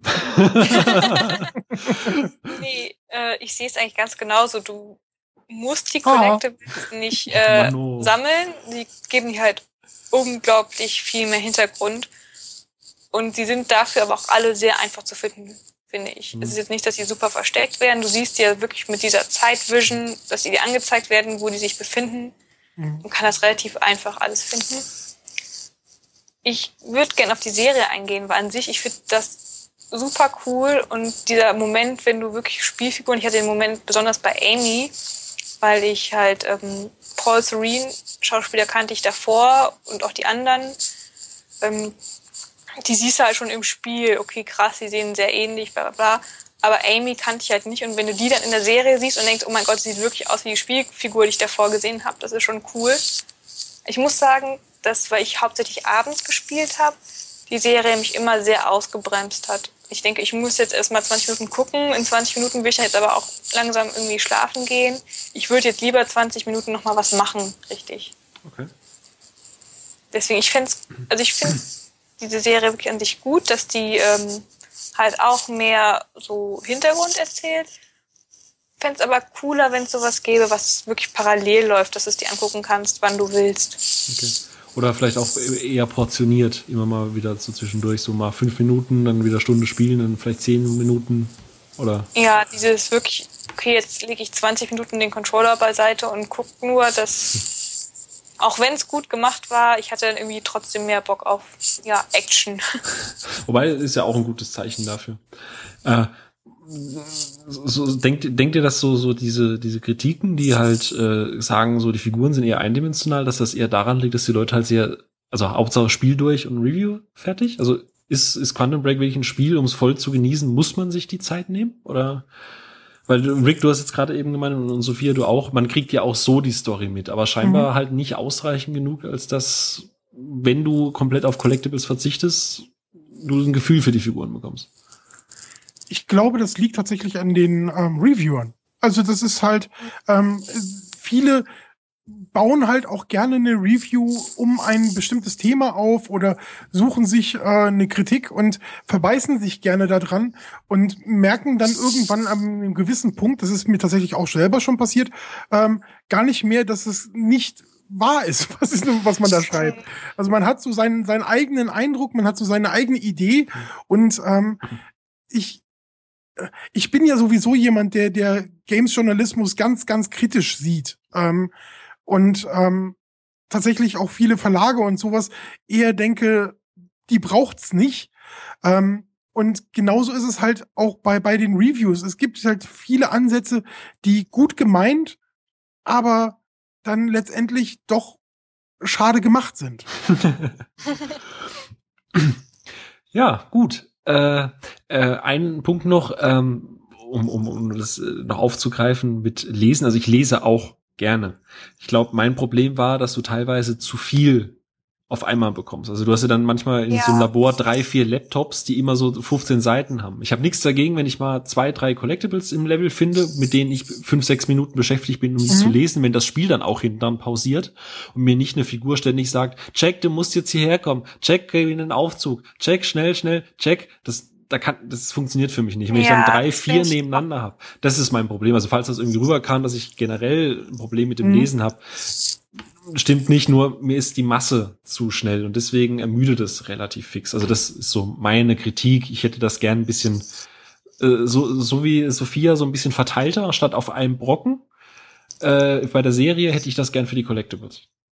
Ja, das, das ist vielleicht genau ähm, durch Zufall gewesen, dass es halt für mich gepasst hat, dass ich halt gesagt habe, lese ich nicht, ist mir scheißegal. Und ähm, dann in dem Zeitschrank festgestellt habe, ach, du kannst ja hier alles lesen, schön, und war dann wirklich nicht mehr getrieben von der Story und sowas mhm. und habe dann wirklich in diesem Zeitstrang alles lesen können, habe dann auch die Möglichkeit gehabt, die ähm, verschiedenen, verschiedenen Tagebücher, die ja vielleicht sogar der eine oder andere, weil das ja wirklich, du musst in den Zeitstrang gehen, dann musst du Y drücken, dann kommst du in die Upgrades und dann musst du noch äh, RB ähm, drücken, damit du auf die äh, vier verschiedenen Tagebücher kommst. Die es ja auch und, noch gibt, stimmt. Ja, das ist auch halt versteckt. auch noch so versteckt.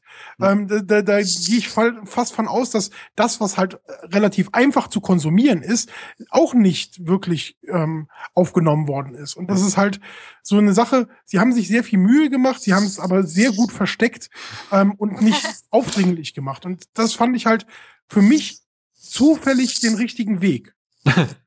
Aber Stichwort einfach zu konsumieren. Man merkt halt, dass sowas hauptsächlich auch irgendwie an PC-Spieler optimiert ist. Dadurch, dass die Texte viel zu klein sind, dass du die nicht auf der Konsole lesen kannst, wenn du da Abstand zu deinem Bildschirm hast. Dafür mhm. haben die PCler ja mit anderen Problemen zu kämpfen. Ja. Aber das soll uns als Consoleros ja gar nicht stören. Ähm, wer jetzt übrigens denkt, dass äh, wir alle äh, nur Quantum Break äh, durch eine rosa-rote Brille sehen, ich werde im Artikel noch äh, den Podcast verlinken, den ich anfangs erwähnt habe mit dem Rick und auch mit dem Timo. Äh, da lassen wir uns auch durchaus sehr kritisch über einige Elemente von Quantum Break aus. Ich nicht äh, ganz so kritisch. du nicht ganz so Ich vielleicht ein bisschen mehr. Ja. Ähm, äh, wobei ich das Spiel trotzdem sehr, sehr, sehr liebe und für mich immer noch. Ich glaube, glaube, das wird am Ende des Jahres auch bei mir in der Top 3 auf jeden Fall vertreten sein. Ähm, gut, dann. Äh, wenn, wenn wir ganz kurz noch, ähm, äh, was, was ich wirklich dem, dem Spiel zugute halten möchte, ist halt, dass die von die Jungs von Remedy, die die Autoren ähm, wirklich so dieses einmal eins für ich erzähle eine Geschichte und ich kreiere Charaktere ähm, wirklich sich sich sehr gut ähm, in in allen Punkten halt äh, vorgenommen haben und es durchgezogen haben. Also es ist halt wirklich so, was du immer lernst, wenn du ähm, wenn du wenn du irgendwie Texte schreiben willst ähm, oder also fiktive Texte schreiben willst, dann ist es halt immer, dein Charakter muss ein Ziel äh, verfolgen und das darf nicht jetzt ähm, nur ein blankes Ziel sein, das, du musst getrieben sein von deinen Bedürfnissen und Leidenschaften. Du mhm. musst äh, deine Instinkte ähm, äh, äh, einsetzen. Du musst Entscheidungen nicht unbedingt immer rational fällen und sowas. Und das finde ich halt so gut, dass sie das halt wirklich gut gemacht haben und auch so glaubwürdig und nicht zu oberflächlich, obwohl es halt gerade so, wenn du es jetzt eben nicht li alles liest, ähm, trotzdem nicht so so intensiv wird, wie es letztendlich tatsächlich ist. Aber es ist nicht, die sind, selbst wenn du nichts liest, sind die Charaktere nicht oberflächlich geschrieben. Das und das finde ich gut und, und sie sind halt von dem Verhalten ganz, ganz greifbar. Also ich kann nachvollziehen, warum jemand was macht und es baut so eine Empathie auf und das finde ich halt, haben sie wirklich gut umgesetzt. Ja. ja. also wie gesagt, ich kann viel Kritik verstehen, die bei Figuren, bei den Figuren frage ich mich manchmal, also kann ich nicht, nicht nachvollziehen. Gut, äh, Sophia, möchtest du noch was äh, anmerken oder? Passt. Mm, ich bin wirklich sehr gespannt, was noch passieren wird, gerade wegen des offenen Endes. Ja, ich auch. Ich hoffe, da kommt noch der ein oder andere DLC. Äh, oh Gott, ich wünsche mir ein DLC. Mann, was für eine Welt leben wir eigentlich? Wo ist mein äh, Quantum Break Season Pass? Mein Wunsch war zuerst aber Quantum Break 2. also. Hätte ich tatsächlich auch nichts dagegen. Haben ja mit Max Payne schon gezeigt, solange sie die Fortsetzung machen, äh, also zwei, kann das durchaus gut funktionieren. Aber ich glaube, jetzt kommt erstmal Alan Wake 2, ne? oder? Ja, wahrscheinlich. Okay. Äh, das muss ich jetzt auch noch spielen. Das ist mein nächstes. Äh, das lag ja netterweise dabei. Und da ich das leider nie gespielt habe. Äh, Alan Wake war mir leider zu gruselig. Ich habe es damals mir geholt, aber ich konnte es nicht spielen. Ich habe mir da. Oh je. Okay, dann bin ich mal gespannt, wie es bei mir funktioniert, aber ich glaube, nach Alien Isolation kann mir so schnell nichts mehr schocken. Gut, das ist. Sophia, Rick, ich danke euch vielmals für die Zeit. Es ist doch äh, länger, wesentlich länger geworden als äh, eigentlich geplant. ähm, aber ist doch schön, äh, wenn man so viel über die Figuren reden kann. Äh, ich danke euch. Ich danke hoffe, auch. Äh, ihr seid nicht zum letzten Mal hier gewesen und man äh, hört sich gerne nochmal. Äh, genau, eure Blogs und eure Twitter-Seiten verlinke ich in den Artikel. Euch da draußen danke ich fürs Zuhören. Ähm, wenn ihr noch Anmerkungen habt zu den Figuren, dass ihr uns vielleicht auch widersprecht, dass ihr sagt, ihr seht das gar nicht so, Kommentare stehen euch gerne immer zur Verfügung. Ansonsten, äh, ja, noch einen schönen Tag, was auch immer ihr vorhabt. Und wir hören uns beim Podcast Nummer 18, der demnächst irgendwann mit dem Tommy wahrscheinlich kommen wird. In dem Sinne, bis dann. Tschö. Tschüss.